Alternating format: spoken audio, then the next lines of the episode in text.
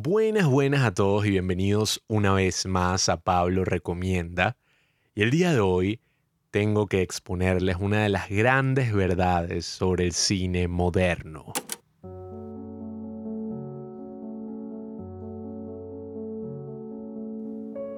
Bueno, no quiero ser tan intenso en verdad, pero me he dado cuenta de una tendencia que tienen muchas películas hoy en día y creo que mm, he llegado a la respuesta que estaba buscando en toda mi búsqueda sobre por qué últimamente he sentido como que las películas están demasiado estrambóticas, están demasiado mm, llenas de todo tipo de elementos y de todo tipo de efectos y personajes y cosas locas que aparecen que nos desvían de lo que verdaderamente es importante, lo que sentimos en la sala de cine.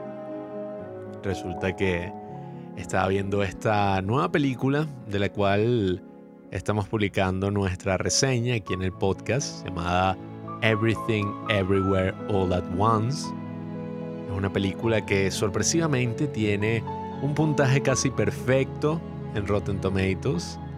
Es una de las películas más amadas actualmente en el Internet. Todo el mundo dice que es una original obra maestra del séptimo arte. Sin embargo, mientras la veía, sentía un terrible sufrimiento que he experimentado en otras películas. También me pasó con la gran película de Ryan Reynolds Free Guy, que la vi el día de mi cumpleaños, lastimosamente. Y si bien son películas que uno puede disfrutar, son películas que uno se puede sentar y pasar un rato relativamente agradable, sufren de un problema que muchísimas otras películas actualmente también lo tienen. Recientemente vimos Doctor Strange 2, también lo tiene. Vimos, ¿cuál otra sí que recuerde? Bueno, por ahora tengo esas en mente, pero en general es algo que he notado como una tendencia en muchas películas. Y es el hecho de que, a ver, nos sentamos a ver una de estas películas que tienen muchísimos efectos y cosas. Doctor Strange, por ejemplo. Y nos conseguimos con una historia que si bien parece súper compleja y loca y de gran escala, ¿saben? En primera, en primera instancia, la primera vez que la vemos, cuando la película termina nos damos cuenta que la historia, o más bien los temas que aborda la historia, no son tan profundos como pensábamos.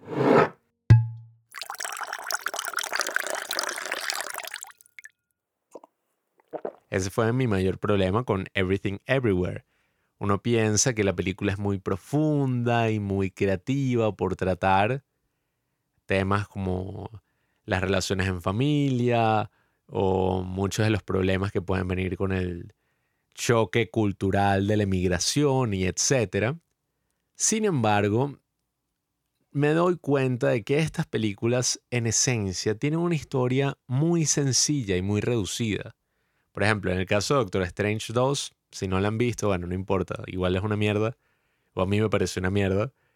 Vemos a un personaje que empieza viendo como la chica de sus sueños, la chica de su vida, su única novia, se está casando. Vemos como tiene muchísimo miedo de afrontar esta realidad y buscar un nuevo amor. Vemos a una chica que se llama América Chávez, eh, si son venezolanos, bueno, y la vieron en el cine, sabrán que ese fue, bueno, el pináculo de la comedia, ¿no? Eh, en todo este año, en las salas de cine. Pero bueno, tenemos a esta chica que tiene cierto miedo porque se siente culpable por algo que hizo y no puede controlar sus poderes. Y tenemos a esta otra mujer que aparentemente no ha superado la muerte de su esposo. Entonces, bueno, tenemos estos tres personajes que a lo largo de la trama no van a ser desarrollados, sino que al final van a poder reconciliarse de una u otra forma con sus problemas, van a poder tener una cierta resolución. Y si no fuera por la parte de que no puede controlar sus poderes, esta sería una historia que fácilmente se puede ver en una película de Lifetime, en una película cualquiera, en una película de gente viviendo el día a día no en magos superpoderosos que tienen el poder de aniquilar los multiversos de la maldita locura, ¿no? Esto pasa en muchas otras películas. Esto pasa en películas que, oye, me pasó muchísimo en Free Guy y otras películas así que he visto que tienen como que un pocotón de elementos y un concepto muy interesante, pero que en esencia se pueden reducir a una historia muy sencilla, una historia de amor. En el caso de Free Guy, no sé por qué carajo recuerdo esa película hasta el día de hoy, pero bueno, eh, era básicamente un programador simp que creó a este personaje NPC para que, bueno, fuera como una especie de expresión de amor para esta Eva que trabajaba con él. No me pregunten, yo no la escribí. Em, eso también pasa en, a ver, bueno, X, eso suele pasar mucho, o sea, el hecho de que uno va a ver una película y tiene como todos estos elementos encima y parece ser algo muy profundo, muy complejo, pero al final me terminan decepcionando porque no lo son. La historia en esencia es muy reducida y muy sencilla. Entonces, eso me pone a pensar sobre qué es lo verdaderamente importante entonces cuál es el tema de una película, qué es lo que hace que una película sea profunda. Eso hizo que mm, me sintiera un poco pretencioso y empezara a imaginarme películas de Ingmar Bergman, películas de Tarkovsky, de todos estos grandes directores europeos, por ejemplo. Pero recordé que verdaderamente una película profunda no tiene que ser esta cosa toda intensa, en blanco y negro, o cosas así que entran en todas las listas de los cinéfilos estereotipados, ¿no? Sino que hay una frase muy, muy hermosa de Roger Ebert, mi crítico de cine favorito, y el cual he mencionado en estas recomendaciones, bueno, hasta el hartazgo, donde dice que en las grandes películas, en las películas que han sido alabadas por un gran número de personas a lo largo del tiempo, Pueden ser los grandes clásicos, puede ser Star Wars, películas así que uno dice como que, ok, este es un clásico del cine. Por más absurda que pueda parecer, por más sencilla que pueda parecer, si le gusta a una gran cantidad de personas, usualmente es porque hay algo profundo detrás de ella. Por ejemplo, yo estaba pensando en el caso de Super Cool, esa película de comedia puede que parezca muy vulgar, puede que parezca una película muy estereotípica de la comedia adolescente, ¿no? Pero yo creo que la razón principal, sumado, bueno, a su gran guion y personajes y actores, etc. Pero la gran razón, pienso yo, por la que ha sido tan recordada y amada por todos estos años que han transcurrido desde que se estrenó, es que comenta una realidad muy profunda, es que comenta una realidad que muchísimos, si no casi todos los seres humanos vivimos al graduarnos de la secundaria, y es separarnos de nuestros amigos. Esta película es una película que aborda el tema de la amistad, qué es lo que ocurre cuando eventualmente nos separamos y esos sentimientos que pueden surgir en esta etapa tan importante de nuestras vidas. Y eso me parece algo muy hermoso, eso me parece algo muy profundo, algo sobre lo que podemos seguir reflexionando mientras pasa el tiempo. Ahora, en estas películas que he estado viendo últimamente, pareciera que le tuvieran miedo a abordar una historia en la escala que debe ser abordada. En el caso de Everything Everywhere, tenemos básicamente una historia familiar que es llevada a unos límites absurdos a lo Ricky Morty, cuando la historia en sí no se nutre para nada, los personajes no se nutren para nada de hacer algo tan ridículo como fue esa película. En el caso de Doctor Strange, ¿por qué carajo el mundo tenía que estar en riesgo y todos los multiversos ay, se iban a terminar? Cuando fácilmente podías tener una buena película que abordara esos problemas, que son problemas humanos y muy interesantes. Imagínense una película donde el Doctor Strange está saliendo y está teniendo citas y está tratando como de encontrar nuevamente ese amor. Y al mismo tiempo le puede meter cosas de superhéroes, cosas interesantes ahí. Entonces creo que muchas películas recientemente que son más reducidas y más concentradas, más enfocadas, incluso en el cine mainstream, como hablando aquí en el caso de los superhéroes, tenemos el caso de DC con Joker, The Batman, que son historias que si bien no son de una escala apocalíptica como todo lo que está haciendo Marvel actualmente, uno se siente mil veces más involucrado emocionalmente con lo que está viendo. Uno está como que, ay, mira, no, mira lo que va a hacer Arthur Fleck.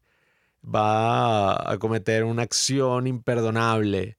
O, por ejemplo, Batman, no, mira, van a volar la ciudad, no lo puedo creer, va a ser terrible, muchísima gente va a perder la vida. No tiene que ser como que, no, mira, el multiverso se va a terminar. Entonces, creo que también existe esta frase, mm, hay un youtuber que me encanta que hizo referencia a esta frase, que bueno, viene de uno de los lugares más aleatorios de la historia, viene del Instagram de John Mayer, ¿no? Em, y él dice en esta descripción de una foto, Get small and tell the truth.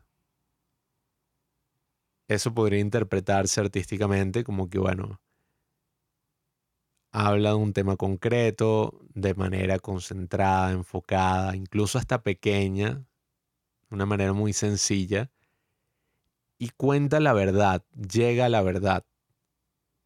Porque hay películas que uno ve que pueden parecer muy, pero muy sencillas. Eso lo estaba hablando la otra vez con mi hermana. Está el caso de Common Common, una película que es sobre un hombre que está cuidando a su sobrino, básicamente. Y, oye, al tú ver la película te das cuenta de todas las distintas motivaciones que cada personaje está como que lidiando con ellas en, en la película, que cada personaje está como buscando la solución a problemas que son súper humanos y súper comunes. Pero eso no les quita esa sensación de que estás viendo algo significativo. Entonces, en esta película, por ejemplo, en Common Common, tienes ese tema de, oye, qué significa tener hijos, qué significa la familia, qué significa, crecer y vivir tu vida y eventualmente olvidar, sabes, todas esas cosas de la niñez. Entonces es muy interesante cómo una película tan sencilla te puede hacer reflexionar sobre estos temas tan profundos. Y una película tan compleja, llena de miles de efectos y muchísimas escenas y personajes, no me hace pensar en absolutamente nada. No me hace sentir casi nada. Em, estoy hablando con mi ex esposa. Pero mm, creo que es un problema que muchas películas tienen actualmente y que no están conscientes de ese gran poder que tiene el cine y que tiene el arte en su extensión. Porque si bien uno puede contar historias muy épicas, historias muy grandes y maravillosas a través del cine, oye, uno debe recordar estos grandes artistas, como es el caso, sin querer sonar muy pretencioso aquí, vi un video de YouTube al respecto hace unos años y, me quedó marcada la anécdota.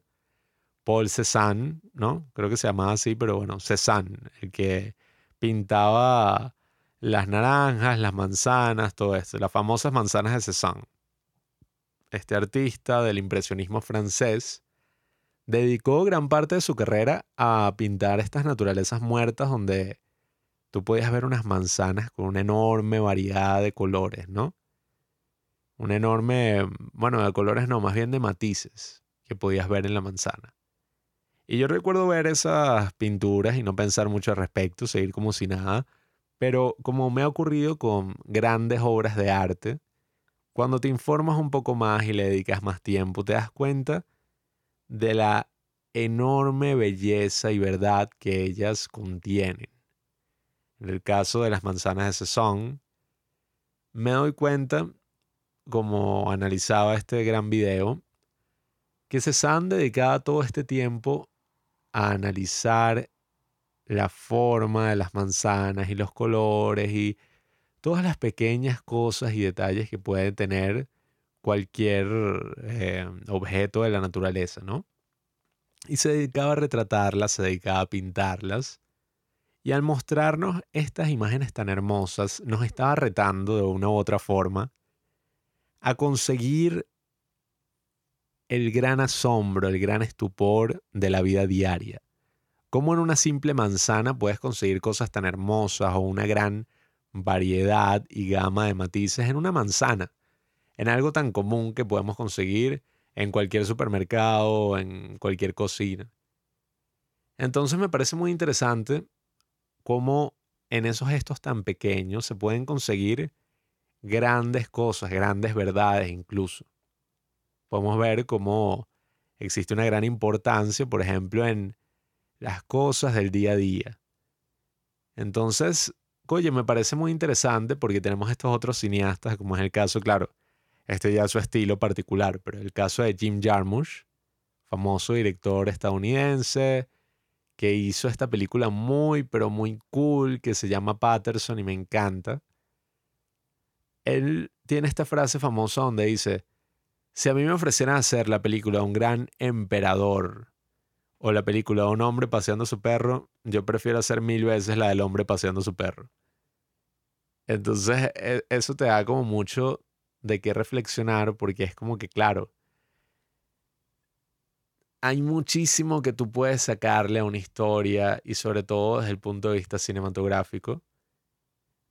Desde un acto tan sencillo como un hombre paseando su perro.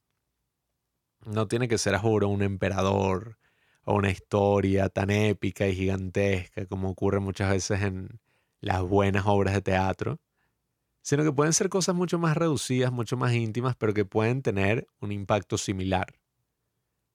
Entonces, claro, todo depende del estilo. Aquí no estoy diciendo como que, ay, no, todas las películas deberían ser este experimento artístico, intimista, de hora y media, donde van a estar como teniendo conversaciones intensas por más de 20 minutos. Eso no es lo que estoy diciendo. Lo que estoy diciendo es que, oye, creo que actualmente muchos cineastas y la audiencia también es culpable tienen miedo a explorar estas historias quizás un poco más sencillas, tienen miedo a comprometerse con cosas o con un estilo que no sea como tan fácil para ellos, ¿sabes? Es como estas películas que he estado viendo recientemente, vi la de Pixar, bueno, ya hace tiempo, la de mm, El Panda Rojo, Red, eh, perdón, Turning Red, es que se llama. Y vi el año pasado o antepasado The Mitchells, The Mitchells versus The Machines, ¿no? En Netflix. Y son dos películas que me gustaron, ¿no? Me gustaron mucho, me encanta la animación, pero tenían un estilo como tan acelerado, un estilo tan internet, TikTok, déficit de atención que todos tenemos en la actualidad. Tenía como que ese estilo tan marcado que la película se me hacía extremadamente molesta, como si fuera casi que un dolor de cabeza esperando ocurrir. Entonces, oye, creo que muchas de esas películas sufren de esta, no sé, noción de querer hacer algo, ¿saben? Aún más grande, aún más complejo, mejor, con un estilo con demasiado movimiento para que la gente no agarre el teléfono, no se distraiga mientras la ve. Pero eso es un arma de doble filo, eso es un arma de doble filo porque estamos perdiendo la verdadera profundidad que puede tener una película, que no es ni siquiera es que estoy hablando de una gran profundidad filosófica, estoy hablando de ese tipo de películas que años después de que las vimos todavía estamos recordándolas, todavía las tenemos en nuestra cabeza. Todavía podemos incluso hasta conmovernos con sus imágenes y las cosas que nos mostraban. Yo creo que las grandes películas son aquellas que podrán tener ese efecto por toda la historia películas que no tienen un tiempo, sino que puedes ver una película de hace 40 o 50 años y sientes que la estrenaron ayer. Y yo creo que esas son las grandes obras de arte en general. Entonces, oye, mi recomendación sería más bien explorar ese tipo de cine.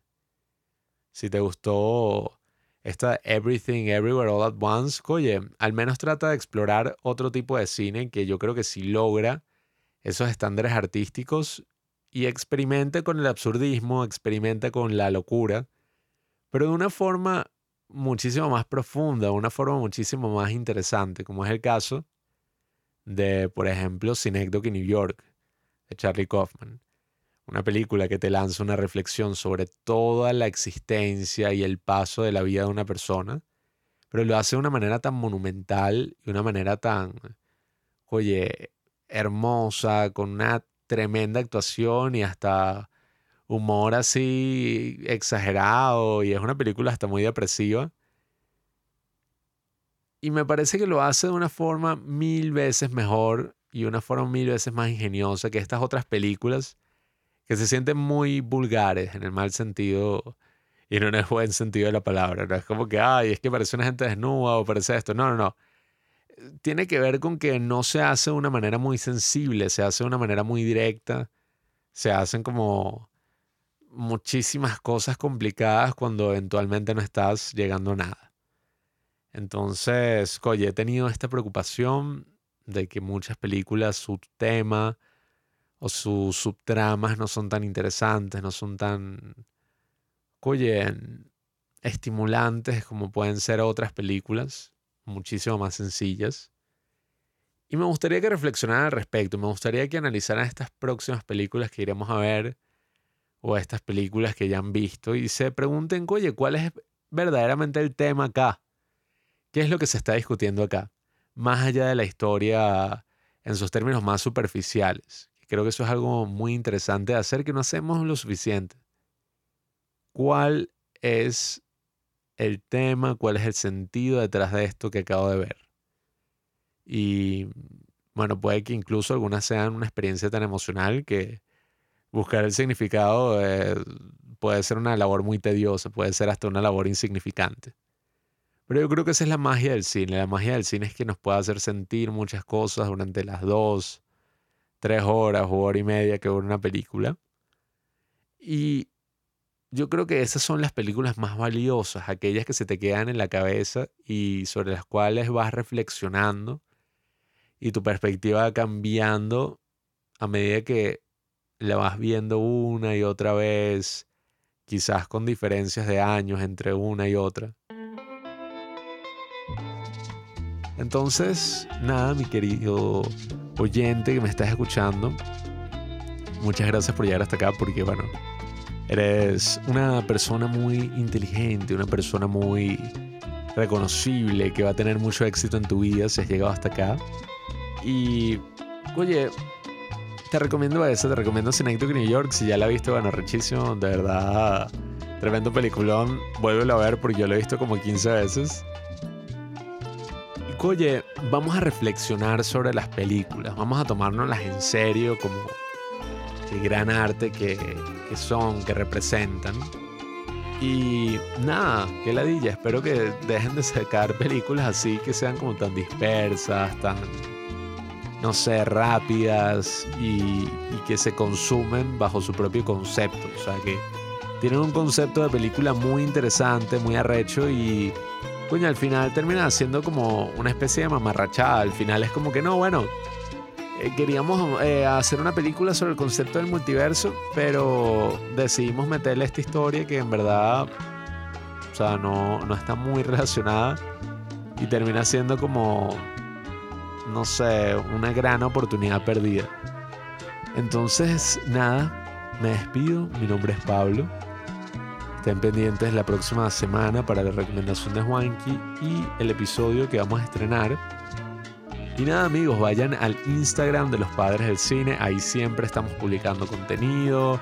Eh, bueno, no lo llamamos contenido, llamémoslo arte, arte informativo, siempre estamos publicándolo publicamos videos, posts, yo aprendí diseño gráfico, todo este tipo de cosas. Y bueno, usualmente subimos historias y cosas. Pueden escribirnos al DM lo que quieran y tendremos una conversación por ahí. Gracias por escucharme.